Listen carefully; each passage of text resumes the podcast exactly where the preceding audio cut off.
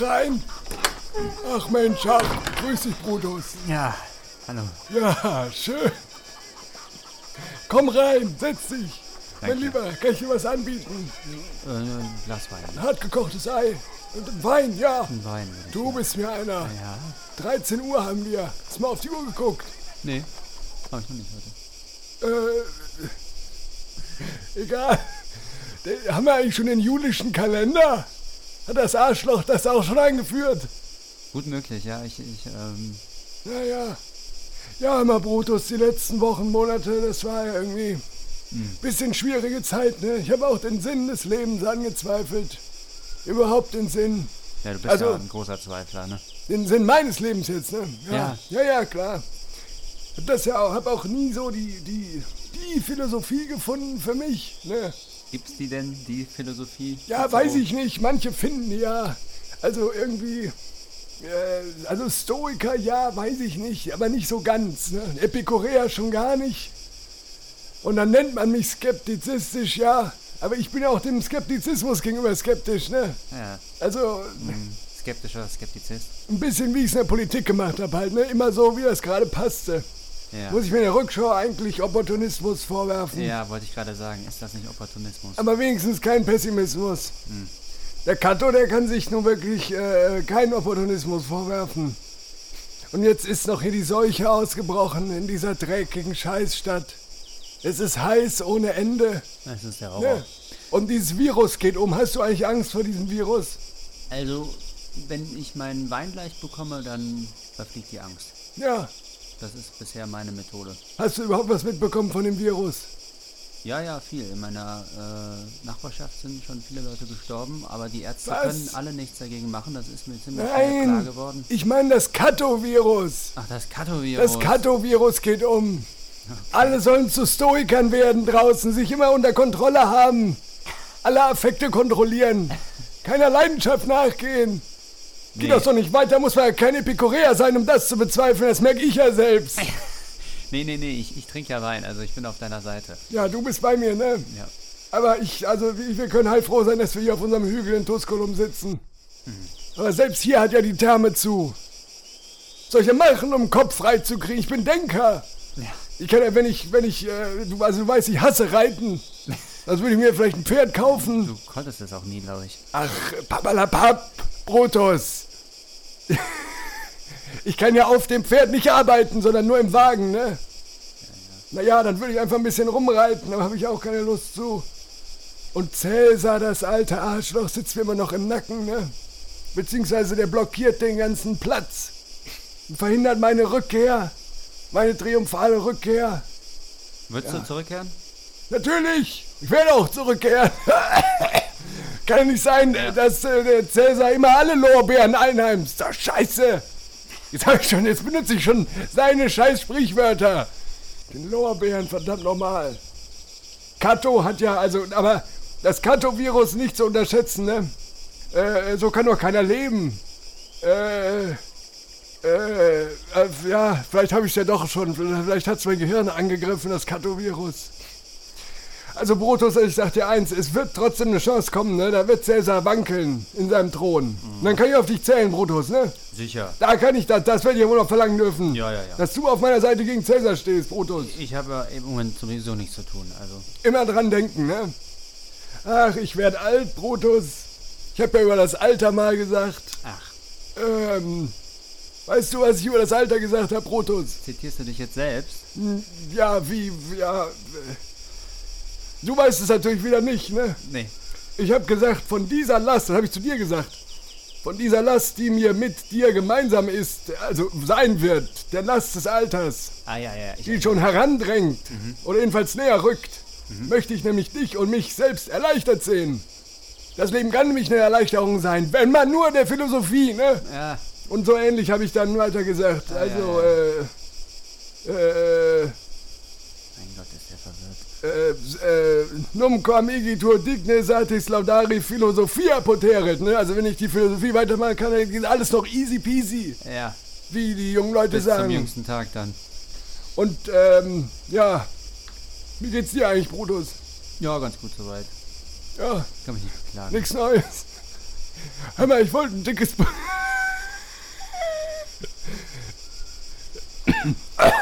Ein dickes Buch schreiben nochmal. Ja, mach das. Oder ich dachte so an fünf. Fünf gleich. Ja. Na, schreib doch erstmal eins. Du kommst auch drin vor. Ach, schön, ja. Nee, fünf, aber die sind zusammen ein dickes. Ja, wunderbar. Tusculanarum Disputationum Libri Quinque, dachte ich, ne? Also fünfmal gleich. Mach das gleich fünfmal, ja. Und warum nämlich cum defensionum laboribus senatorisque moneribus aut omino aut magna ex parte essem aliquando liberatus. Brute, ne? Also wo ich endlich den ganzen Ballast von der Politik mal los bin. Also nicht, dass ich das Cäsar danken will, aber jetzt habe ich Zeit. Und ich schreibe das Ding. So, was ich überhaupt schon sagen wollte, also, äh, nullum estiam dictum. Quod non... Quod non sit dictum prius, ne? Das sagst du mir doch ständig. Es gibt ja nichts, was nicht schon mal geschrieben worden wäre. Ach ja, das ja, stimmt. Das, ähm, Und, oder hier, wie Flaccus sagte, quis leget hack, ne? Wer soll das Zeug lesen? Hat er natürlich einen Punkt, aber ich hab dagegen gehalten, nunus est libertam malus ut non aliqua parte prosit. Also kein Buch ist so scheiße, dass man sich doch irgendwas draus ziehen könnte. ja, ist richtig, ja, alles richtig. Ja. Deswegen schreibe ich das. Ja, gut.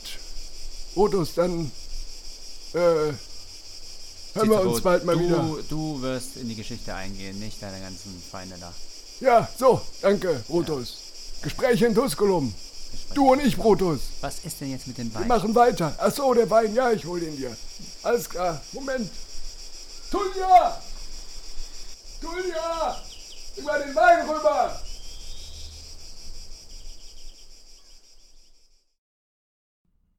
So, Bruno, moderier doch mal an. Ja. Ähm, wir haben uns in der letzten Folge ja mit der exzentrischen Positionalität. Wo, wobei, in welchem Podcast und wer sind wir?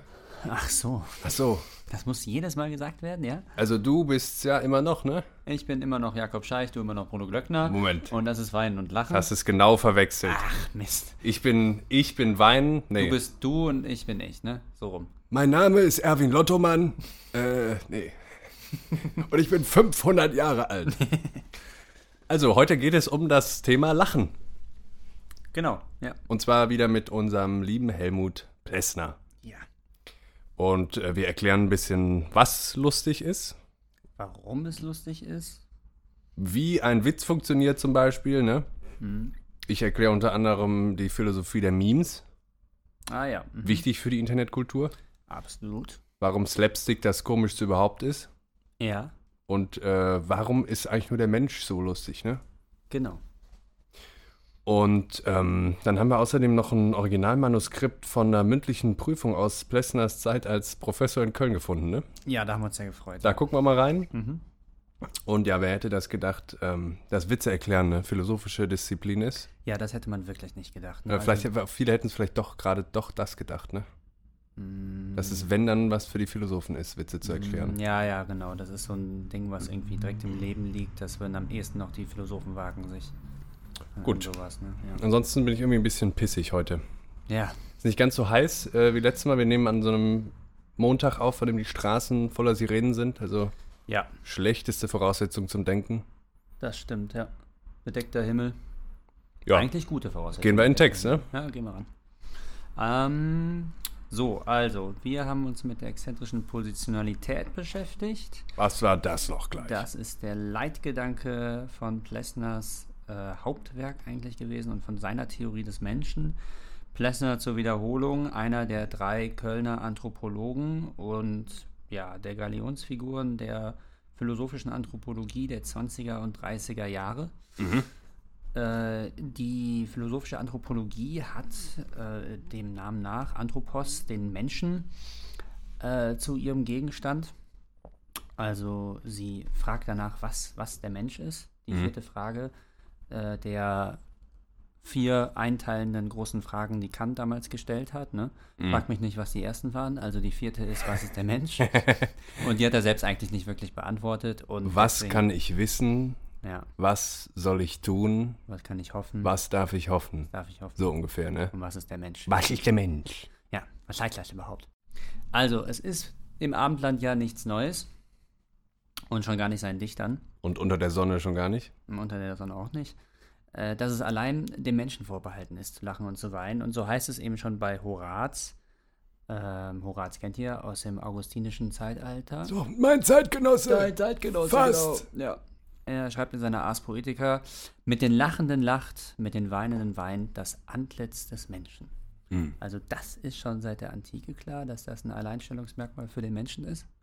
Und wir können gleich nochmal äh, 1800 Jahre oder 1600 Jahre weiterspringen in den letzten Vers des Prometheus-Gedichts von Goethe, der da lautet, Hier sitz ich, forme Menschen nach meinem Bilde, ein Geschlecht, das mir gleich sei, zu leiden, weinen, genießen und zu freuen sich und dein nicht zu achten wie ich.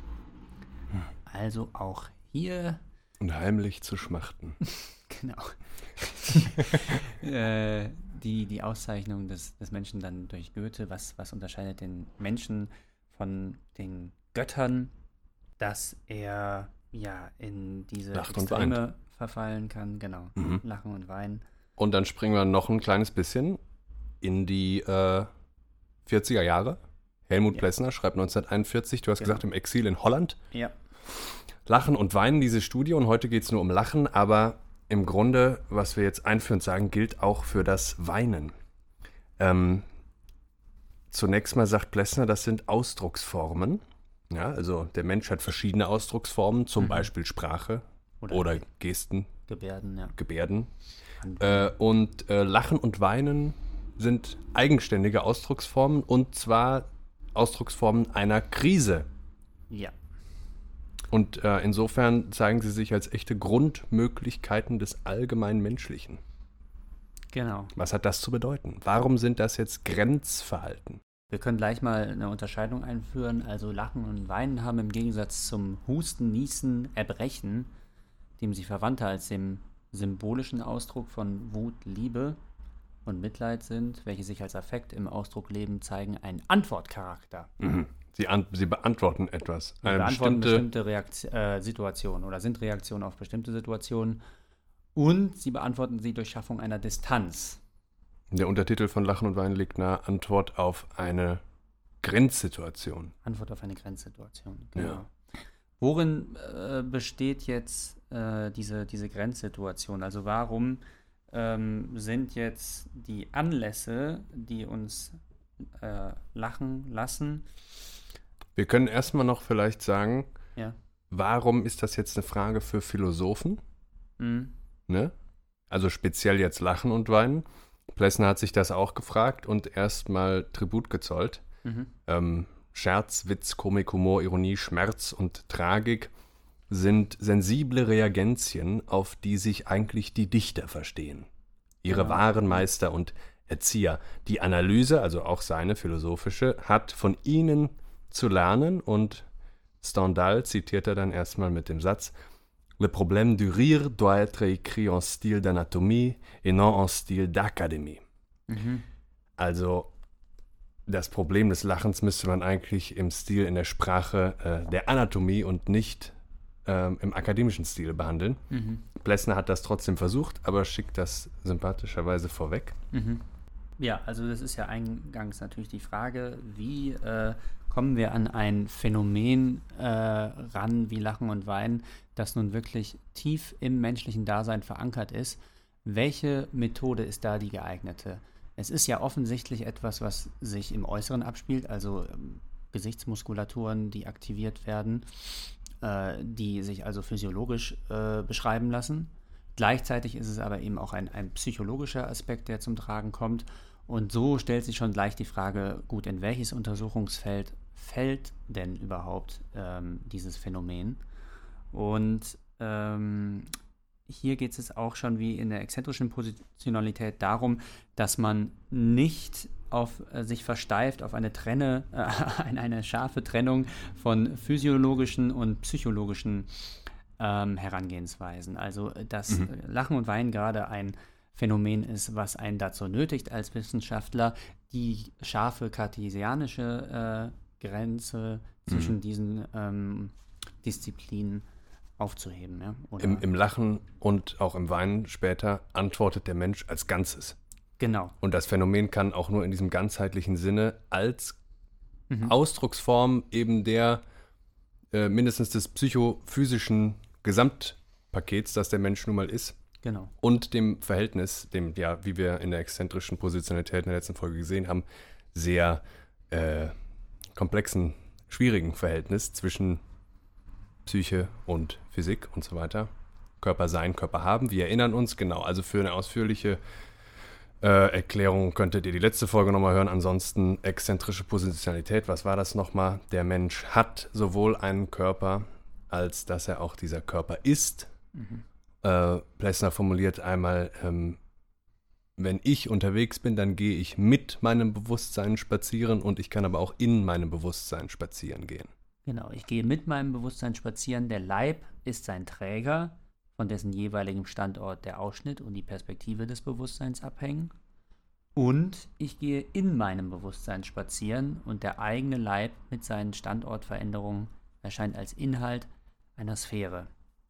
Mhm. Diese beiden Ordnungen sind unaufhebbar verschränkt und man kann sich nicht für eine entscheiden. Also er ist weder allein noch hat er, äh, er ist weder allein Leib noch hat er allein Leib. Der Mensch ist ein Zwischen- und Doppelwesen, sagt Plessner dann. Genau. Und gesteht dann zu, ähm, das ist ein bisschen eine Kopfgeburt und den Nachdenklichen ist dieses Zwischen- und Doppelwesende Sein äh, im Alltag bewusst. Mhm. Gut, Jetzt geht es ums Lachen. Plessner sagt erstmal, das äh, ist unter anderem ein physiologischer Vorgang. Und da zeichnet das Lachen aus, dass es eruptiv und unkontrollierbar ist. Ne? Also irgendwo genau. aus den Tiefen des gefühlsgebundenen Erlebens mhm. kommt das so heraus. Ähm, er äh, fragt sich dann noch, ist das eigentlich dasselbe Reflexartige wie Erröten oder Niesen oder Erbleichen oder Schwitzen oder so? Auch die antworten ja in äh, ihrer Reflexhaftigkeit auf eine bestimmte Situation. Ähm, und er sagt dann, nein, das Lachen zeichnet aus, dass es eine, dass man sich des Antwortcharakters bewusst ist. Also mhm. auf eine unbeantwortbare Lage mhm. antwortet im Lachen der Körper. Genau. Und zwar sozusagen als Stellvertreter des ganzen Menschen. Genau. Und er verliert aber die Kontrolle, also der Mensch dann in dem Augenblick verliert die Kontrolle über seine physische Existenz ja? Mhm. Der Körper ähm, ja, schaltet eigentlich eine Art Automatismus ein, eine autonome mhm. Reaktion, äh, über die dann der Mensch selbst nicht mehr Herr ist mhm. in dieser Situation. Mhm. Der Gewinn der Sache ist aber, dass er sich über die Situation ähm, ja, hinweg, selbst hinweg hilft. Äh, hilft er hilft ne? sich. Ähm, der Körper hilft uns hinweg äh, wo wir keine Antwort mehr finden können. Genau. Und äh, in welcher Situation man an diesen eigentlich sehr kritischen Punkt kommt, gucken wir uns gleich genauer an. Ähm, erstmal kann man noch sagen, sowohl Lachen als auch Weinen erschöpfen sich nicht äh, als Ausdrucksweisen jetzt wieder mhm. in diesem Gegensatzpaar Lust, Unlust. Ne? Also man lacht nicht nur aus Freude und man weint nicht nur aus Leid. Genau. Das ist beim genauen ja. Schauen, ist das banal, aber so verstehen wir das ja erstmal. Wenn mhm. jemand lacht, dann kann es ja so schlimm nicht sein. Mhm. Äh, und andersrum, wenn jemand weint, dann ähm, ist es wahrscheinlich was Blödes. Äh, und das ist erstmal mhm. naiv, sagt mhm. Plessner. Ne? Da müssen wir genauer hingucken. Ja. Es gibt vielfältige Anlässe, die wir uns dann gleich auch genauer angucken werden. Und über der Untersuchung, das ist jetzt heute noch nicht Thema, aber das stelle ich als Frage schon mal in den Raum auch, steht natürlich auch, äh, dann eine, ähm, ja, äh, die, die Frage, inwiefern eigentlich Freud und Leid dann doch irgendwie was Gemeinsames Drittes haben. Ne? Also ob es da vielleicht ein Bindeglied gibt zwischen Lachen und Weinen. Sigmund Freud vielleicht. Ja, genau. Ja, ganz genau. Ähm, grundsätzlich hat jede Ausdrucksweise so ungefähr die Funktion, das Verhältnis äh, des Menschen zur Umwelt zu regulieren, irgendwie zu bemeistern. Ne? Mhm, ja. ähm, es gibt also einen ständigen Ausgleich zwischen einem, da metaphorisiert er wieder, auf die Versprachlichungsprobleme haben wir in Folge 6 schon hingewiesen, zwischen draußen und drinnen, zwischen haben und sein. Also auch ein, eben dieser Ausgleich, äh, diese ständige Balance suchen in dem exzentrischen Zustand, in dem wir nun mal schweben, Ausgleich zwischen Körper sein und Körper haben. Da schreibt er an einer Stelle, äh, in diesen Situationen gibt sich die menschliche Stellung als eine exzentrische zu erkennen. Jede Beanspruchung der physischen Existenz verlangt einen Ausgleich zwischen Sein und Haben draußen und drinnen. Im normalen Ablauf des Lebens mit seiner Fixiertheit auf gewohnte Ziele fällt dieser Zwang zum Ausgleich nicht auf. In ungewohnten Situationen dagegen stößt er auf Schwierigkeiten. Und äh, dann werden auch irgendwann besondere Antworten und äh, umweltverhältnisregulierende äh, Maßnahmen notwendig. Und gerade das ist sich hierbei, schreibt er weiter, um das Verhältnis zum Körper, genauer gesagt um den Ausgleich zwischen Körpersein und Körperhaben in jeweils verschiedenen Situationen handelt und nicht um bloße Ausfallserscheinungen durch Störungen des nervösen Apparats, gehört zu den zentralen Einsichten, die eigentlich seinen Überlegungen zugrunde liegen. Ja, wenden wir uns den Anlässen des Lachens zu. Wie viele ja. gibt es laut Plessner? Es gibt fünf ähm, und der erste ähm, ist zusammengefasst? Ja, mit Freude und Kitzel. Ja. Das ist ein ambivalenter Reizzustand von zugleich angenehmer und unangenehmer Färbung. Mhm. In ihm halten sich lockende und lästige Momente die Waage, schreibt Plessner. Mhm. In diesem Wechselspiel von Anziehung und Abstoßung, dieser Unausgleichbarkeit von Lust und Unlust, die ein beständiges Schwanken von Oszillieren darstellt, besteht das Wesen des Kitzels, mhm. heißt es. Und er sagt, äh, beide, Kitzel und Freude, sind in Anführungszeichen echte Ausdrucksformen, anders als zum Beispiel Lachen und Weinen. Mhm. Äh, in dem Sinne, dass sie einen inneren Zustand, der in der Situation dem Menschen dann gegeben ist, einfach abbilden und nach außen tragen. Ja. Also da funktioniert äh, auf einer noch fast reflexhaften Art und Weise die Regulation des Welt, äh, des Mensch-Umwelt-Verhältnisses mhm. sehr gut. Man lacht dann aus Kitzel oder Freude, aber das ist wiederum der Umkehrschluss. Es ist kein, noch kein echtes Lachen in dem Sinne, wie es äh, für den Mensch einmalig ist, äh, weil es eben zum Beispiel im Kitzel ist es ganz klar hm, äh, reflexhaft auf einen Reiz reagiert. Ja. Ähm, das kann man ganz wörtlich nehmen. Mhm. Ähm, und in der Freude ist es so, da denkt man ja gut, das ist doch eigentlich der Hauptanlass des Lachens. Nein, sagt Plessner, eigentlich eben nicht. Genau der eigentümliche Hauptanlass ist was anderes, nämlich das Komische, da kommen wir dann später zu. Mhm. Ähm, Im Lachen aus Freude drückt der Mensch eigentlich nur seinen Jubel aus. Mhm. Also er trägt einfach seine gute Stimmung nach außen. Und das ist noch gar nicht das komplexe Verhältnis, was Plessner meint, wenn er sagt, dass Lachen und Weinen Grenzfälle menschlichen Verhaltens sind. Mhm. Äh, schön ist ja auch immer, wenn Philosophen über Sex sprechen. Mhm. Ähm, und das soll man uns mal nicht entgehen lassen. Äh, mhm. Plessner, oh ja, ja, stimmt, das kommt, ja. ja. Plessner sagt nämlich zum Beispiel ähm, zum Kitzel, die Kitzelqualität der Wollustempfindungen findet ihren unmittelbaren Ausdruck in der Motorik des Begattungsakts. Ja, also hier muss man auch wirklich ein Ausrufezeichen hinter Motorik setzen. Mhm. Die Kitzelqualität der Wollustempfindungen drückt sich nicht etwa im Begattungsakt als Ganzem aus, sondern in seiner Motorik. Ja, ja. Da muss man stellt euch mal vor, wenn ihr das, den Vorgang so präzise beschrieben habt, könntet ihr ihn dann selbst noch durchführen? Das muss man sich bei Plessner auch fragen. Ja. Ich weiß es gerade nicht. War er verheiratet? Wir gucken ja, erstmal nicht nach. Ich glaube schon, ja. Äh, man denkt an Freud, den Plessner mit Sicherheit ähm, rezipiert hat. Ne? Da gibt es ja auch das Muster der Sexualität äh, eigentlich als, oder jedenfalls des Begattungsakts oft als mhm. Itch-Scratch-Muster. Ne? Also ah, ja, ja. Äh, ja. etwas kitzelt mich und dann muss ich es eben jucken, also kratzen und dann äh, mhm. geht es auch mhm. wieder. und das scheint er so in dieser äh, Motorik des Begattungsakts wiederzusehen. Man mhm. juckt sich irgendwie aneinander oder reibt sich. Ne? Ja, ja, ja. Und gleichzeitig sagt er dann natürlich, im Antagonismus schmerzhafter und lusthafter Momente sind die Möglichkeiten der Perversion im Keim angelegt. Mhm. Perversion hier wertfrei, einfach als das volle mhm. mögliche Spektrum der Ausgestaltung dieser Wollustempfindungen. Und genau, du hast recht. Also er schreibt ja auch, die, dass die Erotik gehört auch äh, in diesem Bereich von Freude und Kitzel. Ne? Also ja. gerade wahrscheinlich bei Kitzel. Ne? Da schreibt er als Region ambivalenter Erregung im sinnlichen Empfinden wie im seelischen Kontakte des Spiels, des Flirts und als offenes Geheimnis. Ja. Als verschwiegene Allgegenwärtigkeit in den gesellschaftlichen Beziehungen, auf die unter der Herrschaft verdrängender Normen nur angespielt werden darf. So. Ne? Und jetzt kommen wir der eigentlichen Sache dann schon näher, wenn er nämlich sagt, aus dem Kitzel kann auch ein echtes, in seinem Sinne, Sinne mhm. Lachen werden, nämlich wenn der Mensch seine Kitzligkeit genau. komisch findet. Ihr müsst euch das eigentlich wie eine äh, nach unten geöffnete Parabel vorstellen, diese fünf Punkte. Ne? Und Ah, ja. so der dritte dann in der Mitte. Komik ist dann wirklich das Ah. Bezeichnende. Der Scheitelpunkt. Für, der Scheitelpunkt, genau. Für äh, Lachen und Weinen und für diese Grenzreaktion. Äh, Mhm. Ne? Also das türmt sich so auf jetzt. Ja, ein bisschen bauen die aufeinander auf. Ja. Das sehen wir auf jeden Fall. Ja, und was heißt das? Also äh, aus dem Kitzel kann echtes Lachen werden, wenn es nicht mehr nur ein reflexhaftes Lachen, das auf den Kitzel reagiert ist, sondern man sich währenddessen exzentrisch Ja. im übertragenen Sinne aus seinem puren Körpersein herausbegibt und sieht, was passiert hier eigentlich gerade. Ich finde das komisch.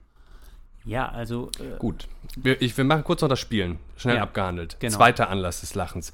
Äh, Spielen, ähm, äh, Plesser meint jetzt nicht unbedingt direkt Skat oder Monopoly Ja. ähm, oder Fangen, also schon eher sowas wie Fangen, aber ähm, auch sowas wie äh, ein grundsätzliches äh, Nicht-Ernst-Nehmen. Spiel einfach im Unterschied zum Nicht-Ernst. er denkt auch schon wirklich so an die Spiele der Kinder, ne? Oder die Ja, Kinder will, ist das ja so die Sprache das der Kinder. in Reihenform Ne? vor.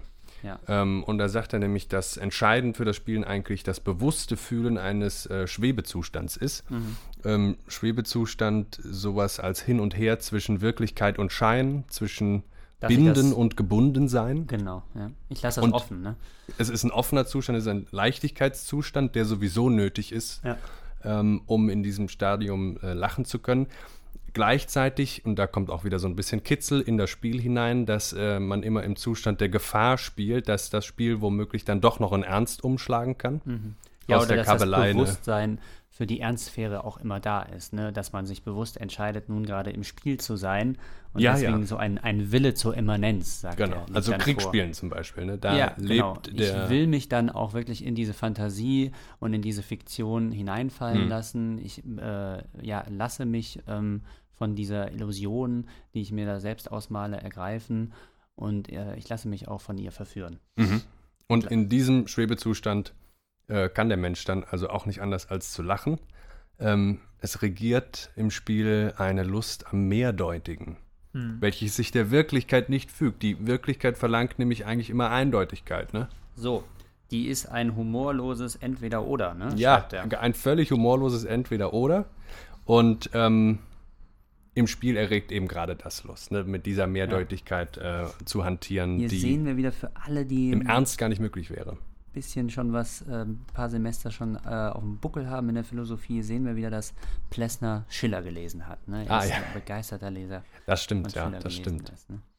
Ähm, so, und das Spiel bietet dann auch viel Raum für alle möglichen Anlässe des Lachens, äh, die wiederum dann über das Lachen aus dem Spielzustand hinausgehen. Also es können einmal können auch kitzlige Situationen entstehen, er spricht von Nervenkitzel und äh, die Quelle für verschiedenste Arten der Komik oder des Witzes Ja. tun sich im Spiel auf. Aber dann, wenn man dann lacht, aus diesen Gründen, dann verlässt man mh, das Reich des Spielens und kommt zum Komischen. Und da sagt er dann plötzlich, zum Lachen im eigentlichen Sinne ist das Komische. So. Und das Komische äh, ist der Sphäre des Menschen vorbehalten, richtig? Richtig, das, da, äh, da bleibt er bei Bergson.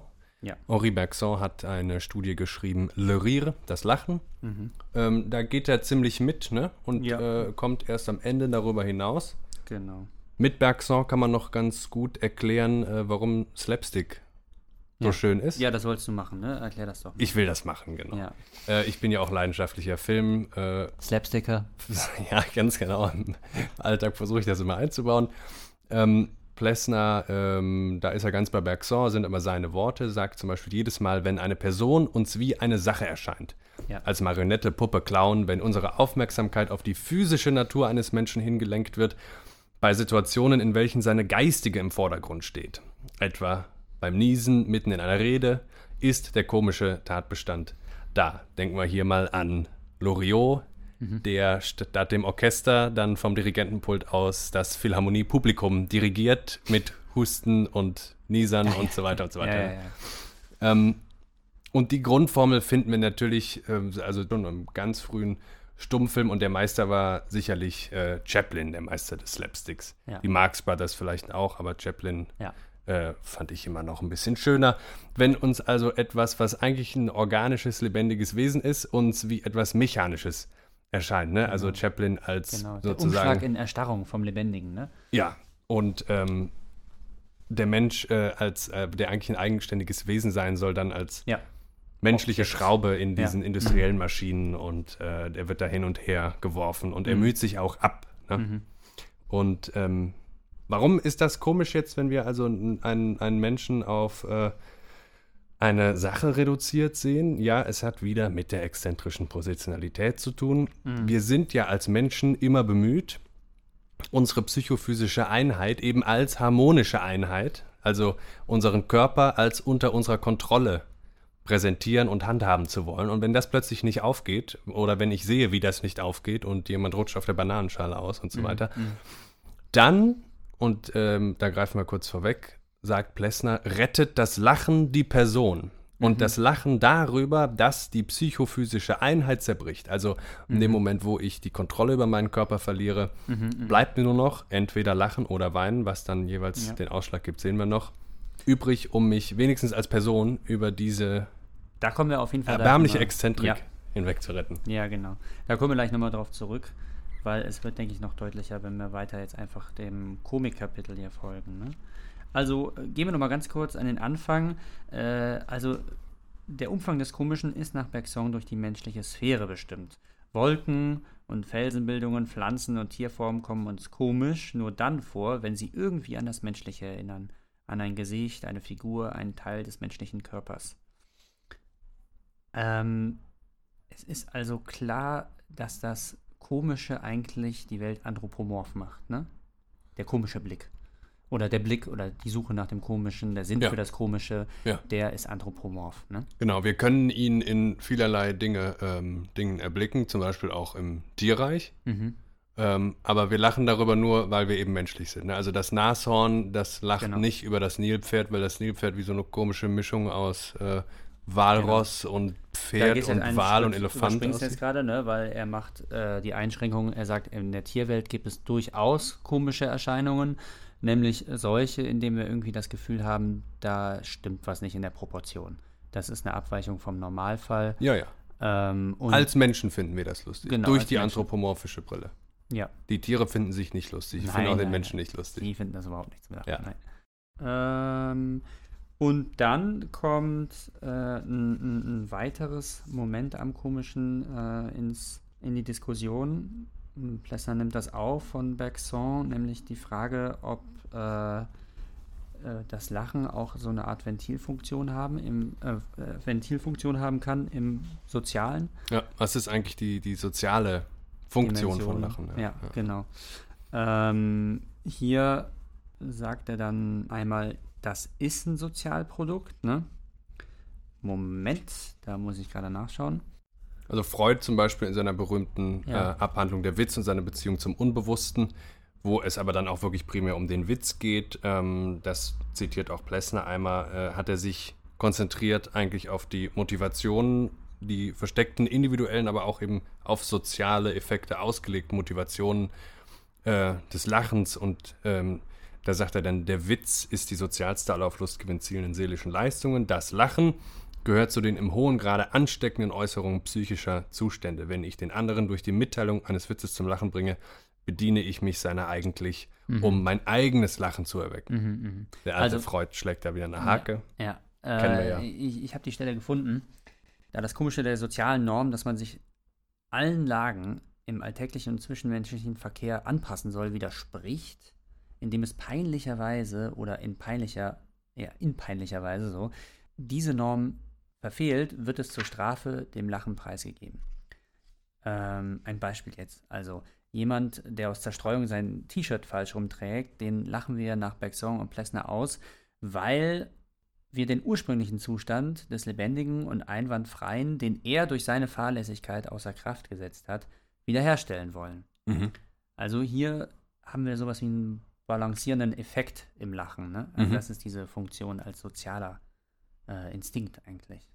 Da äh, könnte man bestimmt mit Dürkheim auch anknüpfen. Der ja auch sagt, im, also ne, wenn Freud sagt, Lachen ist äh, primär Lustgewinn, Ja. äh, würde Dürkheim sagen, ja, im sozialen Verbund kann Lachen auch primär eine Sanktionsfunktion haben. Ne? Wir sehen Mhm. dann den mit dem umgedrehten T-Shirt oder wir sehen jemanden, der barfuß durch die Ja. Gänge geht und Die Wiederherstellung wenn wir den dann ne? anlachen oder eben heimlich Ja. auslachen, dann ist das eigentlich schon ein sanktionierender Hinweis darauf. Ja, ja. Und stellt dann wieder. Eigentlich trägt man das ja richtig rum. Ja, genau. Eigentlich trägt man ja Schuhe. Ja, das, genau, dieser Verweis auf die, auf die Eigentlichkeit der, oder die Eigentlichkeit, die dadurch anwesend gemacht wird, durch das Lachen auch, ne? Mhm. So, aber davon ähm, will er ja weg, weil er will es ja dann doch wieder in Verbindung bringen mit seinem Leitgedanken, nämlich der exzentrischen Positionalität. Und ähm, Das können wir uns bald auf die Stirn schreiben, ne? Ja, ja, Exzentrisch positionalisiert. ja, Du musst auch keiner mehr blöd fragen. ganz genau. Äh, da heißt es dann nämlich äh, gegen, gegen Bergson jetzt, was eine Gesellschaft komisch findet, worüber sie lacht, das wechselt im Lauf der Geschichte, weil es Wan zum Wandel des Normbewusstseins gehört. Das Komische selbst dagegen ist kein Sozialprodukt. Und das Lachen, das ihm antwortet, kein Warnungssignal, keine Strafe, zu der es in einer Gesellschaft werden kann, sondern eine elementare Reaktion gegen das Bedrängende des komischen Konflikts. Mhm. Exzentrisch zur Umwelt. Im Durchblick auf eine Welt steht der Mensch zwischen Ernst und Unernst, Sinn und Sinnlosigkeit und damit vor der Möglichkeit ihrer unauflösbaren, mehrdeutigen, gegensinnigen Verbindung, mit der er nicht fertig werden kann, vor, von der er sich ablösen muss und die ihn doch zugleich an sich bindet. Und das heißt zum Beispiel ein Versuch jetzt einzuschränken, was kann denn komisch sein und was nicht, äh, geht völlig fehl. Es geht darum, dass diese Grundvoraussetzung erfüllt ist, äh, die Mhm. Plessner dann nochmal so beschreibt. Auf dem Hintergrund solcher Ansprüche, wie sie der Mensch erhebt, auf Individualität, Einzigkeit, Einmaligkeit und Unvertretbarkeit, auf Würde, Beherrschtheit, Elasti Elastizität, Ebenmaß, Einklang zwischen Leib, Seele, Geist, kann so gut wie alles, was er ist, hat und tut, komisch wirken, weil der Mensch, exzentrisch positionalisiert, an diesen Ansprüchen ständig scheitern muss. Ne? Und äh, deswegen sagt er auch, eigentlich komisch ist nur der Mensch, weil er eben mehreren Ebenen des Daseins gleichzeitig angehört, nicht in seiner Zentralisiertheit aufgeht. Ähm, und da Also sagt er dann die, die Verschränkung seiner individuellen in die soziale Existenz, seiner moralischen Ja. Person in den leibseelisch bedingten Charakter und Typus, seiner Geistigkeit in den Körper, also alle diese Gegensprüche, die er aber vollziehen muss, eröffnet immer wieder neue Chancen der Kollision mit irgendeiner Norm. Das komische Selbst dagegen ist kein Sozialprodukt und das Lachen, das ihm antwort, antwortet, kein Warnungssignal, keine Strafe, sondern eine elementare Reaktion gegen das Bedrängende des komischen Konflikts. Ja.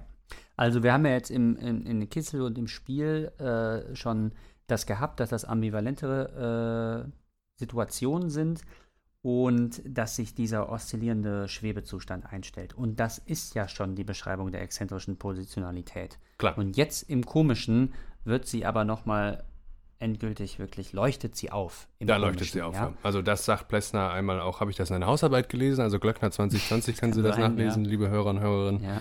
Oder ähm, schreibt er das in den Stufen des Organischen, Mhm. dass jedenfalls Lachen und Weinen eben als Grenzfälle menschlichen Verhaltens sich in besonderer Weise eignen, die exzentrische Positionalität eigentlich beleuchten und aufscheinen zu lassen. Ne? Und beweisen zu können damit auch. Beweisen, genau. Ja. Philosophische Wir Beweisführung. könnten natürlich jetzt ihm mal vorhalten, ja gut, äh, lieber Plessner, es ist ja dann doch immer Lieber so, Helmut. Ja, lieber Helmut. Ähm, dass äh, so wie ich in den Wald äh, hineinrufe, so äh, halt es zurück, ne? Er, So wie ich an dem Mikrofon vorbeiflüstere, so höre ich nichts. Ähm, jetzt äh, geht er da also mit seinem Leittheorem ran und will dann das ganze Phänomen von Lachen und Weinen natürlich auf Grundlage und irgendwie in Verknüpfung mit diesem äh, Gedanken erklären. Ne? Aber es geht schon auf. Es geht gut. Also auf, böse ja. können wir ihm nicht sein. Böse können wir nicht sein. Hätte ein anderes Phänomen, vielleicht wird es dann nicht gut aufgehen. Äh, deswegen, das ist dann auch eine Sache beim Philosophieren. Ne? Einfach an die richtigen Stellen greifen, damit das System irgendwie äh, bündig und schlüssig bleibt. Ne? Ja, ja, ja. Um, ich will auch noch mal ein bisschen zum Film kommen. Ein besonders, eine besonders schöne und sehr auch feine Unterscheidung, äh, die dir auch gefallen hat, die er zieht, ist ähm, zwischen dem Tragischen und dem Komischen. Ne? Also Ja. was, was äh, ist das Komische eigentlich, wenn man es mal von der Seite her als Mhm. unterschieden vom Tragischen beleuchtet? Und er sagt eigentlich, die Komik liegt äh, gerade darin, dass bei der offenbaren Überlegenheit des Gegners der offenbar Unterlegene den Kampf überhaupt beginnt. Ja, also in der Tragik brauchen wir ebenbürtige Helden und Feinde. Ne? Ja. Daraus kann erst die Spannung und daraus kann auch, also wir brauchen viel Fallhöhe. Ne? Ja. Und äh, es darf eigentlich nicht gewiss sein, wie es ausgeht von vornherein. Ähm, in der Komik gerade andersrum. Äh, die überlange Nase, nach der sich gewissermaßen das Gesicht richten soll. Oder der Orchestermusiker, der sich im Konzert als Solist gebärdet. Und dabei genügt es dann auch nicht, dass der Unterlegene unterliegt. Das ist äh, überhaupt nicht der Punkt, sondern er muss den Streit auch beginnen. Und wenn wir jetzt mal mit dem Kampf bleiben, als, ähm, als äh, ja, als, als, als, als Comedy-Möglichkeit der äh, äh, par excellence, ähm, ist es also wurscht, wie der Kampf ausgeht. Ja? Der für den komischen Effekt ist das jedenfalls egal. Ein Beispiel: Billy Wilder Komödie Irma la Douce, ähm, äh, auf Deutsch glaube ich, das Mädchen Irma la Douce äh, in der ähm, sich ein Mann in eine Prostituierte verliebt und die Prostituierte steht aber noch äh, unter der Fuchtel eines sehr brutalen Zuhälters, der doppelt so groß und doppelt so schwer ist wie unser armer Protagonist. Der arme Protagonist möchte sich dann aber öffentlichkeitswirksam doch für seine Herzensdame einsetzen, provoziert diesen Riesentypen und dann entspinnt sich ein Kampf, in dem man von vornherein darüber lacht, dass äh, der Unterlegene völlig chancenlos ist. Von David und Goliath. eben nicht David und Goliath, sondern, ja, aber das könnte man mal überlegen, warum ist David und Goliath nicht komisch? Ja, das haben wir uns ein bisschen selbst Können wir ihn ja mal äh, fragen. Wind aus den Segeln genommen gerade, ne? Wir beobachten jedenfalls diesen, diesen hoffnungslos Kämpfenden, wie er es nur über Zufälle schafft, auszuweichen und Ja. äh, wie er eigentlich selber stolpert und das löst aber dann wieder Sachen aus. Äh, der Stärkere kriegt irgendwie von hinten eine Lampe gegen den Kopf, wie auch immer. Ein bisschen wieder wie der Fechter von Kleist, ne, mit den Bären, ne?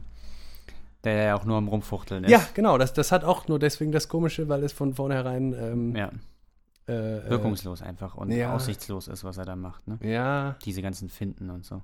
jedenfalls, er gewinnt den Kampf. Aber Ja. eben vollkommen zufällig. Ah ja, okay. Ne? Mhm. Er hätte ihn auch verlieren können, es wäre egal gewesen. Also, Also ich habe vielleicht noch ein besseres Beispiel. ja, oder Äh, denken wir Don, an Don Quixote, ne? Also, ja, Don Quixote sowieso, aber ich hätte auch noch die Ritter der Kokosnuss. Am Anfang gibt es diese Szene, wo sich zwei Ritter im Wald begegnen und der eine fordert dem anderen zum Kampf aus, wird ziemlich schnell besiegt. kriegt einen Arm abgeschlagen. Nee, also ihm werden Da sämtliche. Gliedmaßen abgeschlagen, also alle Viere. Ja, ja. Und er hockt dann da nur noch äh, ja, äh, auf seinem Rumpf, Rumpf und mit Kopf. Äh, spuckt dann aber dem Ritter immer noch ins Gesicht und sagt, ja los, komm, mach Komm, doch. komm doch, hä? Komm. Trau dich. Und das ist auf jeden Fall der Unterlegene, der zum Überlegenen sagt, äh, Ja.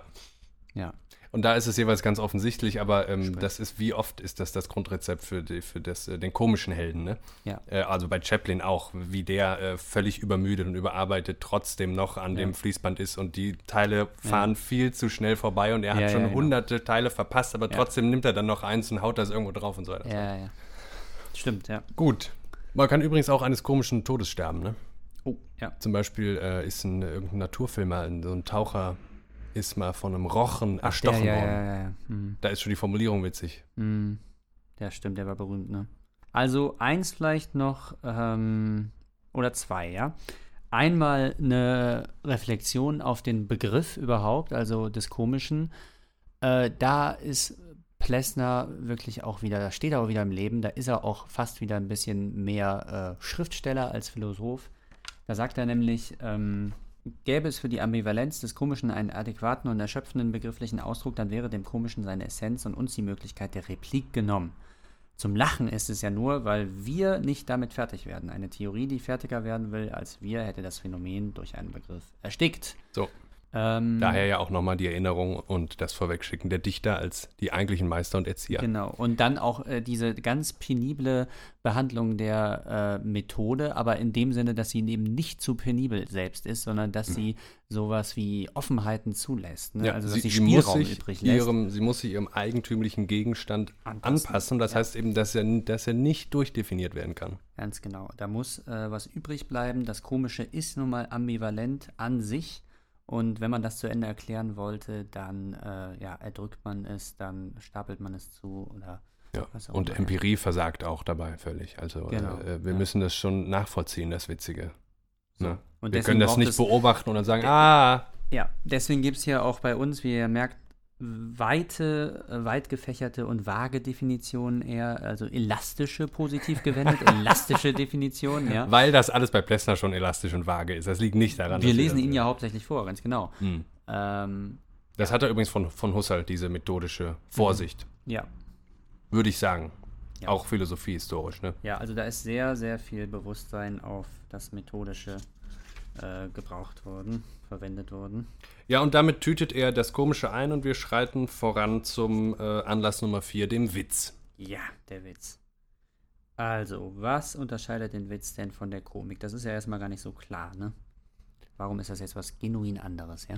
Er fragt sich zum Beispiel, muss ein Witz immer sprachlich sein? Dann sagt er, nee, nicht unbedingt, aber ein Witz braucht immer eine Pointe. Ja, ganz genau. Und die ist in der Komik nicht unbedingt gegeben, ne?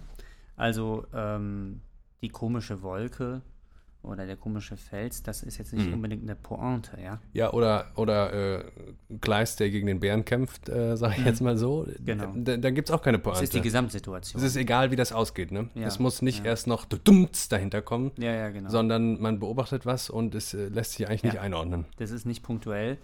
Und äh, im Witz, ja, gibt es sowas wie einen Mittel- oder Angelpunkt, schreibt er, ne? Also diese Pointiertheit, Mhm. auf den es dann hinausläuft. Und deswegen, also vor allen Dingen bei den Wortwitzen, die dann doch den meisten Bereich ein, den größten Bereich einnehmen, äh, sind, äh, sind die Witze eben sprachgebunden, ne? Oder an, Mhm. an äh, in der Sprache verfasst. Also das heißt, Welche können- Ringe sind nicht rund? Die Heringe. Die Heringe, ne? So. Mhm. Ähm, und das heißt, sie sind eben oft auch Fabrikationen rhetorischer Arbeit, ja. Ganz genau. Und ähm, das ist äh, nochmal der Unterschied zum Komischen. Das Komische ist selbst ein Prinzip, äh, das zum Lachen führt. Das Prinzip des Witzes ist ein eigenes, nämlich die Pointiertheit, hast du ja schon gesagt. Und mit diesem Heringe-Beispiel kommen wir direkt zu einer weiteren Kategorie, dem flachen Witz. ähm, dazu schreibt er, flach ist der, ist der Witz nicht darum, weil seine Pointe, Bildung mit der Endsilbe Ring weist auf Zugehörigkeit zur Gattung Ring, bla bla bla, an der Oberfläche des Klangbildes angreift, sondern weil er damit nichts sagt. Mhm. Aber auch mit solcher Technik lässt sich gegebenenfalls etwas Bedeutendes ausdrücken. Ganz genau. Ähm, Ja, und so wenn ein es jetzt noch bisschen. eine äh, Verwandtschaft neben dem Phonetischen, äh, die Verwandtschaft ist ja hier nur im Klanglichen, ne? Ja. aber nicht im Semantischen. Nee, wenn nee, es nee. jetzt noch einen Umschlag im Semantischen gäbe, und das wäre eben eine rhetorische Figur dann auch, dann hat man so einen klassischen Witz. dann ne? hat man einen besseren Witz auf jeden besseren Fall. Witz, ja. genau. Und um jetzt mal äh, sowohl eine Lanze für die Memes zu brechen, weil sie sich philosophisch rechtfertigen lassen, seit ich hier diese Plessner-Stelle entdeckt hat, ähm, und sie gleichzeitig zu kritisieren, äh, weil sie, glaube ich, das tun, äh, äh, den, den flachen Witz in ganz großem Stile wieder ähm, salonfähig zu machen. Also das ist eigentlich unser, unser, der Humor unserer, Gener unserer Generation ist äh, Beschissen. vor allem flach. Ja. Okay. Also ähm, zum Beispiel, ich gebe mal kurz ein paar Beispiele. Moment. Wobei ich auch einen unserer Lieblinge, Helge Schneider, da ist ja auch, das ist ja die Kunst äh, des, äh, der Humorlosigkeit auch, ne? Und der äh, Pointenlosigkeit bei Helge. Die Humorlosigkeit als Pointe, ja. Also ähm, genau, es, es kommt dann darauf an, einfach nur, dass äh, das Prinzip der Pointiertheit eingehalten wird und man aber sagt, die Pointe kann auch darin bestehen, dass sie nichts mehr aussagt. Mhm. Das äh, sehen wir dann bei Memes. Zum Beispiel gibt es hier einen ganz tollen Meme-Account auf Instagram, Fish and Memes. Mhm. Ja, da, das fällt schon mal unter die Kategorie des flachen Witzes. Mhm. Dann haben wir ja immer das Prinzip beim Meme Bild plus Unter- oder Überschrift. Hier ist jetzt eins: When your son is about to run into a, a hedge. In eine Hecke. Ah. Was ruft man dann? Und dann kommt das Bild: Son the Hedge. Jetzt kann man dann an dem Logo erkennen, dass da eigentlich Sonic the Hedgehog steht, was aber nur abgeschnitten wurde. Und ich weiß nicht, wie das noch zu unterbieten ist in irgendeiner humoristischen Hinsicht. Das ist ja wirklich unterirdisch. Es ist aber immer noch ein Witz. Es folgt immer noch dem Prinzip der Pointiertheit. Und insofern Ja. kann man dem dann, äh, ja, ich weiß nicht, was man dem dann für einen Vorwurf machen kann. Ne? Mhm. Aber auf jeden Gut. Fall, äh, man sieht dann eigentlich auch nur noch die Technik des Witzes. Ne? Liebe Grüße an das Team auf jeden Fall von Fish and Memes. Kann man sich gerne mal anschauen. Ja, Also zum Witz passt die, äh, Kant hat eine Definition dafür gegeben, die lese ich vielleicht kurz vor. Oh Gott. Ja, der Witz paart heterogene Vorstellungen, die oft nach dem Gesetz der Einbildungskraft weit auseinander liegen. Ringe, Heringe, ne, haben nichts miteinander zu tun. Und ist ein eigentümliches Verähnlichungsvermögen, welches dem Verstande, sofern er die Gegenstände unter Gattungen bringt, angehört.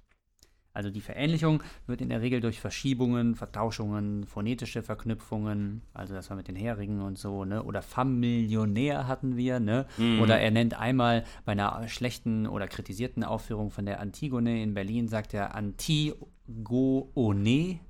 Antik, nee. Antigone, genau, so, Mhm, ja. mhm. Ähm, also, dass da das Wort eigentlich auseinandergezogen wird äh, und gleichzeitig diese, diese Verähnlichung halt eben äh, erzielt wird. Ja, und damit fällt es, wie ich halt eben schon sagte, in das Arbeitsfeld der Rhetorik, in der solche Ähnlichkeiten bewusst hergestellt werden können. Ne? Ja, auch Nietzsche ähm, hat versucht, eine kleine Definition des Witzes zu Mhm. liefern, auch wenn er die sicherlich nicht vollständig erschöpfend gemeint hat. Ja. Der Witz ist das Epigramm auf den Tod eines Gefühls. Oh, Und Plessner ja. fügt hinzu ein Epigramm, das den Nagel zu seinem Sarg auf den Kopf trifft. So. Äh, ja, da kommt nochmal eine andere Dimension zum Vorschein. Ne? Also, dass man dann im Witz halt auch äh, bestimmte Dinge ähm, unterschlagen kann und äh, eigentlich so ein Absorptionsmittel das auch sein kann, der Witz. Ne? Ja. Ja. Sublimierungs. Ich habe mich jetzt noch eins gefragt. Ja. Ähm, ist Witzigkeit nicht doch ohne Pointe möglich?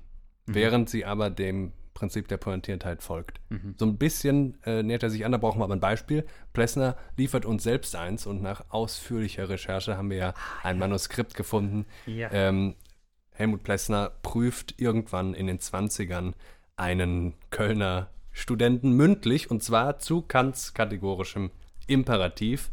Wir haben das mal für euch eingesprochen und das hören wir uns jetzt mal an. ja, Herr Schmidt, kommen Sie rein. Sie haben sich. Oh, Grüße, Herr Professor. Guten Tag, Herr. Ähm, Ich habe mich ein bisschen verspätet, tut mir leid. ja, das ist kein Problem. Okay. Äh, setzen Sie sich doch. Sie haben sich eingegangen mit Kants Moral. Könnte äh, ich auch so einen Kaffee haben? Ja, äh, sicher. Das wäre super. Vielen Dank. Äh, Kants Moral. Ist das äh, eine Moral, die auf Nutzen ausgeht, auf Nutzen aufbaut? Ja, jo, das kann man das jetzt so sagen. Im Allgemeinen äh, sagt er ähm, eher so nee, ne? Also das ist äh, so, dass Kant die Folgen eigentlich ganz äh, außer Acht äh, äh, lassen will, ne? Bei der Beurteilung jetzt von den moralischen Handlungen. Also von wo setzt er dann an? Äh, wie würden Sie diesen Ansatz äh, bezeichnen? Ja, äh, er sagt, ähm, also gut, das heißt ja dann natürlich der kategorische Imperativ, ne? Ja. Und das ist also eben erfordert, äh, ja, kategorisches Verhalten, ne? Ähm, ein Mensch äh, darf äh, nicht äh, zum bloßen Mittel für einen Zweck äh, werden in irgendeiner moralischen Handlung, ne? K- können Sie das weiter ausführen? Ja, also dat, der Mensch müsse äh, als Zweck an sich betrachtet werden, ne? Also jeder Mensch. Ja, Ja, gut. Ähm, und Kaffee ist wirklich gut. ja, ähm, ist Ihnen da Hätten Sie Milch und Zucker dazu? Qualität, die Qualität. Äh, Sie hören mir jetzt bitte zu, ja? Entschuldigung, geht hier jetzt Herr Professor, Kaffee, natürlich. Ja? So, Aber danke. sind Sie jetzt ruhig? Na gut. Ist Ihnen vielleicht schon mal irgendwas aufgegangen über die Qualität Hm. dieses Moralbegriffs?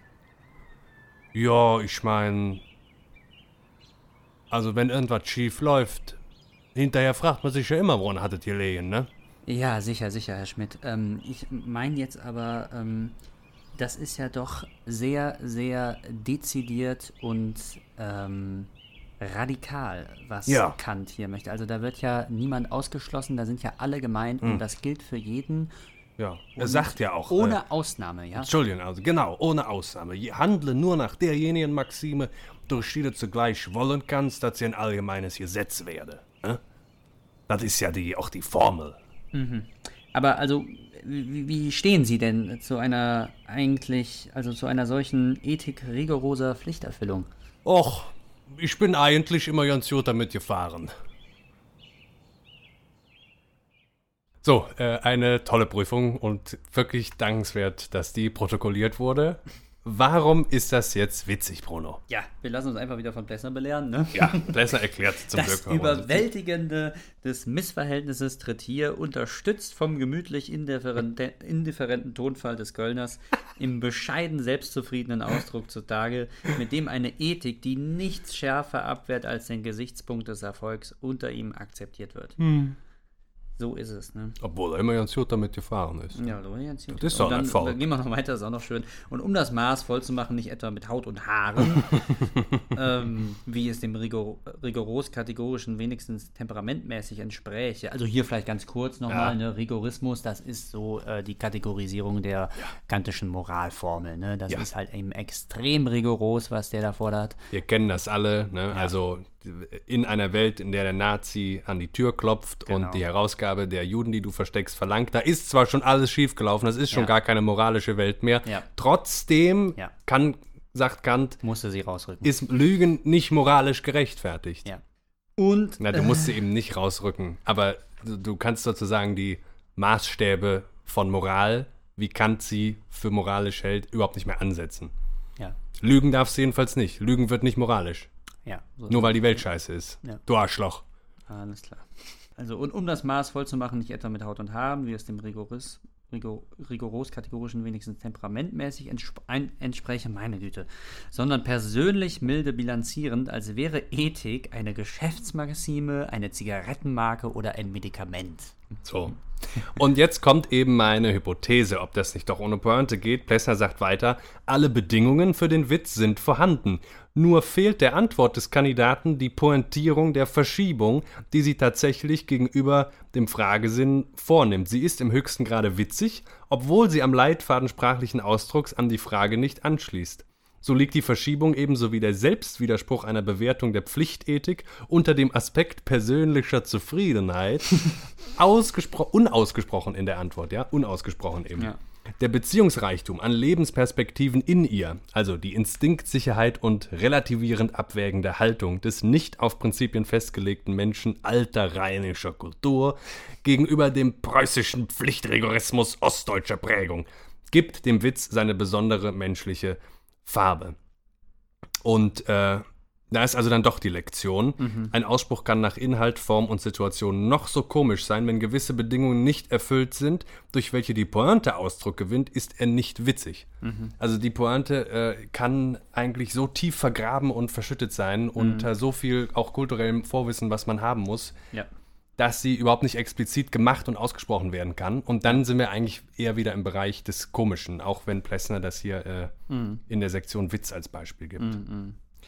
So, wir nähern uns dem Ende. Es gibt gleich noch einen unverständlichsten Satz der Woche und Ja. äh, dann werden wir jetzt mal fertig mit Anlass Nummer 5 zum Lachen. Genau, das ist Verlegenheit und Verzweiflung. Also wenn der Mensch, müsst ihr euch vorstellen, in, in eine Sackgasse gerät, gleicht sein Lachen eigentlich einer Fluchtbewegung, einem Hilfeschrei. Er ist in solchen Situationen auf sich selbst zurückgeworfen und die unangenehme Diskrepanz zwischen ihm und seiner Umwelt kommt ihm klar vor Augen. Genau, das sind halt eben wieder dann die besagten Grenzsituationen, in denen wir uns äh, befinden. Verlegenheit äh, heißt eigentlich sowas wie aus seiner Lage, meint sowas wie aus seiner Lage herauszufallen, ja. Ähm, wir haben es wieder mit starker Mehrdeutigkeit zu tun in der Situation. Eine Mehrdeutigkeit, die uns überfordert. Sprache, Geste, Handlung, all die üblichen Reaktionsmodi, die wir sonst zur Verfügung haben, versagen komplett. Im Fall der Verzweiflung sind die uns ja vielleicht sogar durch Zwang genommen. Ne? Ja, möglicherweise. Und die Verlegenheit hat auch kein Korrelat im Ausdruck, also im, im, im mimischen oder gestischen direkt, ja. Also zumindest jetzt In diesem direkten, echten Nicht- Ausdruck, wie er es eins wie zu es eins, sagt. ja. Und deswegen sind dann eben auch hier wieder, wie wir es schon davor gesagt haben, ist Lachen, also Weinen auch, aber Lachen vor allen Dingen jetzt hier auch sowas wie eine Exit-Strategie, ja. Ja. Also das, äh, Plessner spricht gerne von dieser letzten Karte, die der Mensch dann spielen kann, wenn er in diese Grenzlage Ganz genau. ähm, kommt, dass das eigentlich die ultimative Antwort ist, ja. Ja, um das zum Ende auch nochmal auf die wichtigsten Formeln zu bringen. Ne? Der Mensch äh, überlässt in dem Moment, wo seine psychophysische Einheit zerbricht, dem Körper die Antwort. Ja. Der Körper antwortet im Lachen als Ganzes auf dieses äh, exzentrische Versagen und rettet den Menschen damit als Mhm. Genau. Person. Und insofern ist es wirklich immer die letzte Karte, die man spielen kann. Genau, und es ist wieder genau die exzentrische Positionalität, weil er sich einerseits distanziert und gleichzeitig in der Distanzierung sich bindet. Ja, und sich Also- rettet sogar. Und sich rettet. Sogar ne? rettet. Also, weil er mit der Antwort zwar Distanz schafft zu sich und dem Gegebenen, aber gleichzeitig in der Antwort ja im Dialog bleibt mit dieser Umwelt. Ja? Interessant wäre noch, ob es einen Grenzfall gibt, dass Leute willentlich bewusst, selbst in einer verzweifelten Lage, nie lachen. Die Leute kennt man ja, die lachen nicht mit und dann weiß man überhaupt nicht mehr. ja, und es wäre natürlich auch zu denken jetzt an äh, Imitationen, ne? also an den Schauspieler, der das Lachen vortäuschen kann. Ne? Oh je, ja. Wie macht er es dann? Ne? Da würde aber Plessner, glaube ich, auch sagen, äh, es gibt ein Lachen, was ähm, dem Weinen sehr ähnlich ist. Mhm. Ja. Wozu wir dann in ein, zwei Wochen kämen. Genau, aber lass uns noch einmal vielleicht das vorläufige Ergebnis jetzt zusammenfassen. Da sagt er, nur solche Grenzlagen reizen zum Lachen, die ohne bedrohend zu sein, ja, also nicht existenziell bedrohend, durch ihre Nichtbeantwortbarkeit den Menschen zugleich verwehren, ihrer Herr zu werden und mit ihnen etwas anzufangen. Also wir wissen einfach nicht mehr weiter, ja, und wissen nicht wohin mit uns und dann katapultieren wir uns im Grunde aus uns selbst heraus und äh, entschweben der Sache und bleiben trotzdem drinnen. Also rausfallen und drinnen bleiben. Genau das exzentrische äh, Modell, was Plessner beschreibt, ja. Und ähm, wir wissen einfach nicht mehr weiter, was das Lachen angeht, nicht vor allem im Sinne der Verzweiflung, sondern im Sinne der ähm, von so einer gewissen grundierenden Leichtigkeit. Sonst würden wir eher weinen als lachen. Aber eben äh, das nicht mehr ein noch auswissen im Sinne einer Mehrdeutigkeit, Ja. die uns so vielgestaltig gegenübertritt, dass wir gut. Ja. Und warum man dann in einigen Situationen lacht und in anderen weint, obwohl doch beides immer auf dasselbe antwortet, nämlich eine unbeantwortbare Lage. Sind wir, sind wir schon am Ende, Jakob, oder darf ich noch was äh, vorlesen, ein längeres? Ähm, es gibt nämlich noch eine schöne Zusammenfassung, äh, wo wir das dann nochmal alles schön erklärt bekommen vom lieben Plessner, der so viel intelligenter ist als wir. Also, fertig sein, nichts mehr anfangen können, ne? das waren ja eben diese Grenzlagen, besagt hier nicht mit seiner Geduld, seinen Kräften zu Ende sein oder von einer Sache, einem Menschen genug haben, sondern an eine Grenze gekommen sein, die nicht nur faktisch, sondern prinzipiell jede Möglichkeit der Auseinandersetzung unterbindet. Vom Umfang der Auseinandersetzungsmöglichkeit und der Art der Grenze gewinnt man ein Bild natürlich erst, wenn man sich die normale Daseinssituation des Menschen vergegenwärtigt. So, und deswegen, jetzt käme noch ein, ein viel Größeres darunter, ja. Also was ist der Normalfall? Warum fallen wir denn da im Lachen und Weinen überhaupt heraus, ne? Und woraus fallen wir? Ja, Nämlich aus dem Alltäglichen, ne? Und Ja. aus dem Normalen. Also, äh, dazu könnte ich jetzt noch äh, weiter. Ähm, also, Bewandtnis haben heißt für den Menschen sich an etwas halten können, weil es das ist und nicht jenes und mi- mit ihm etwas anfangen können. Etwas als etwas ansprechen können. Auf die Gefahr hin, dass es widerspricht. Etwas zu etwas machen können. Auf die Gefahr hin, dass es sich dem Zugriff entzieht. Etwas als etwas gelten lassen. Auf die Gefahr hin, dass es sich als etwas anderes entpuppt. Mit dieser Gliederbarkeit, Stabilität und Beweglichkeit, einem Minimum von Eindeutigkeit und Elastizität, Ordnung und Bildsamkeit, Geschlossenheit und Offenheit rechnet das Leben. So, das ist der Normalfall, ja? Also etwas als etwas äh, annehmen und sehen. Ähm, das, worin es sich entfalten soll, kann weder absolut starr und fertig noch absolut fließend und unbestimmt sein. Es muss Haltepunkte, Stützpunkte, Angriffsflächen, Ruhepausen, Sicherheiten bieten, auch um ihnen zu entfliehen und gegen sie anzugehen. Will man das eine Minimalforderung nach Rationalität nennen, mag man es tun. Vorsichtiger ist es, um nicht in den Fehler der Gleichsetzung von Rationalität mit einer bestimmten Art von Verstandes- oder Zwecklogik zu verfallen, stattdessen den Ausdruck Sinn und Sinnzusammenhang zu gebrauchen.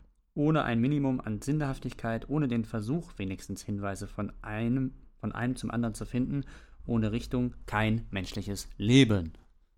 So. gut. Und dann gibt es jetzt noch den unverständlichsten Satz der Woche. Ja, wir Hier waren, kommt er. glaube ich, schon ganz schön unverständlich heute, aber wir setzen noch eins drauf. Hier kommt er. Der unverständlichste Satz der Woche. So, Bruno, was hast du denn mitgebracht? Äh, ich habe aus der erkenntniskritischen Vorrede zum, äh, zum, zum äh, wie heißt es? Äh, Du bist selbst schon immer so genervt von dem, was du jetzt gleich vorliest. Ja, ja, ja. Zum Ursprung des deutschen Trauerspiels von Walter Benjamin. Wahrscheinlich so eine der kryptischsten äh, Schriften in der deutschen Literaturgeschichte, Texte in der deutschen Literaturgeschichte, den selbst, äh, also das war die Doktorarbeit, die Dissertation, glaube ich, von Benjamin, die hat Oh er vorgelegt bei seinen äh, Da will man ja auch immer noch besonders intellektuell tun, ne? Ja, man da will vertraut man- seinen Fähigkeiten noch nicht so ganz. Genau, da will man richtig brillieren dann und ähm, er hat so brilliert, dass äh, die Professoren ihn durchfallen lassen haben, weil sie einfach nichts verstanden haben. Und bis heute äh, nagen sich die Leute da die Zähne dran aus, beißen sich die Zähne aus. Ähm, so, und Den ich- Satz bitte. ja, der Satz. Die philosophische Geschichte als die Wissenschaft vom Ursprung ist die Form, die aus den entlegenen Extremen, den scheinbaren Exzessen der Entwicklung, die Konfiguration der Idee als der durch die Möglichkeit eines sinnvollen Nebeneinanders solcher Gegensätze gekennzeichneten Totalität heraustreten lässt. Das war Der unverständlichste Satz der Woche. Ja, vielen Dank, Bruno. Dann äh, konfigurieren wir jetzt mal unsere Ideen hier hinaus in die Ja. Welt, ne? So machen wir's. Ähm, vielleicht was essen. Ja. Und so. Ja, und wir bedanken uns für die Aufmerksamkeit. Es wird wirklich, also ich habe ich hab ein extrem äh, ungutes Gefühl und unsere Zuhörer äh, tun mir leid, auch wenn ich mich freue, wenn sie hier noch dabei sind. Wir wollten ja kein Erklärpodcast werden. Lachen und Weinen sind aber irgendwie so zentral. Ah, ich kriege einen Anruf, das passt ja auch. Moment. Moritz, du bist live im Podcast, ne? Grüß dich. Ich habe ja auch einfach wieder meinen Flugmodus ausgestellt. Gut, dann moderiere ich jetzt mal mit dir ab, ne? Also, liebe Grüße an dich und äh, Grüße auch draußen an alle. Danke, Bruno. Wir sehen uns bald wieder. Jo. Sagst du auch noch Tschüss? Tschüss. Willst du noch jemanden grüßen? Nein. Tschö.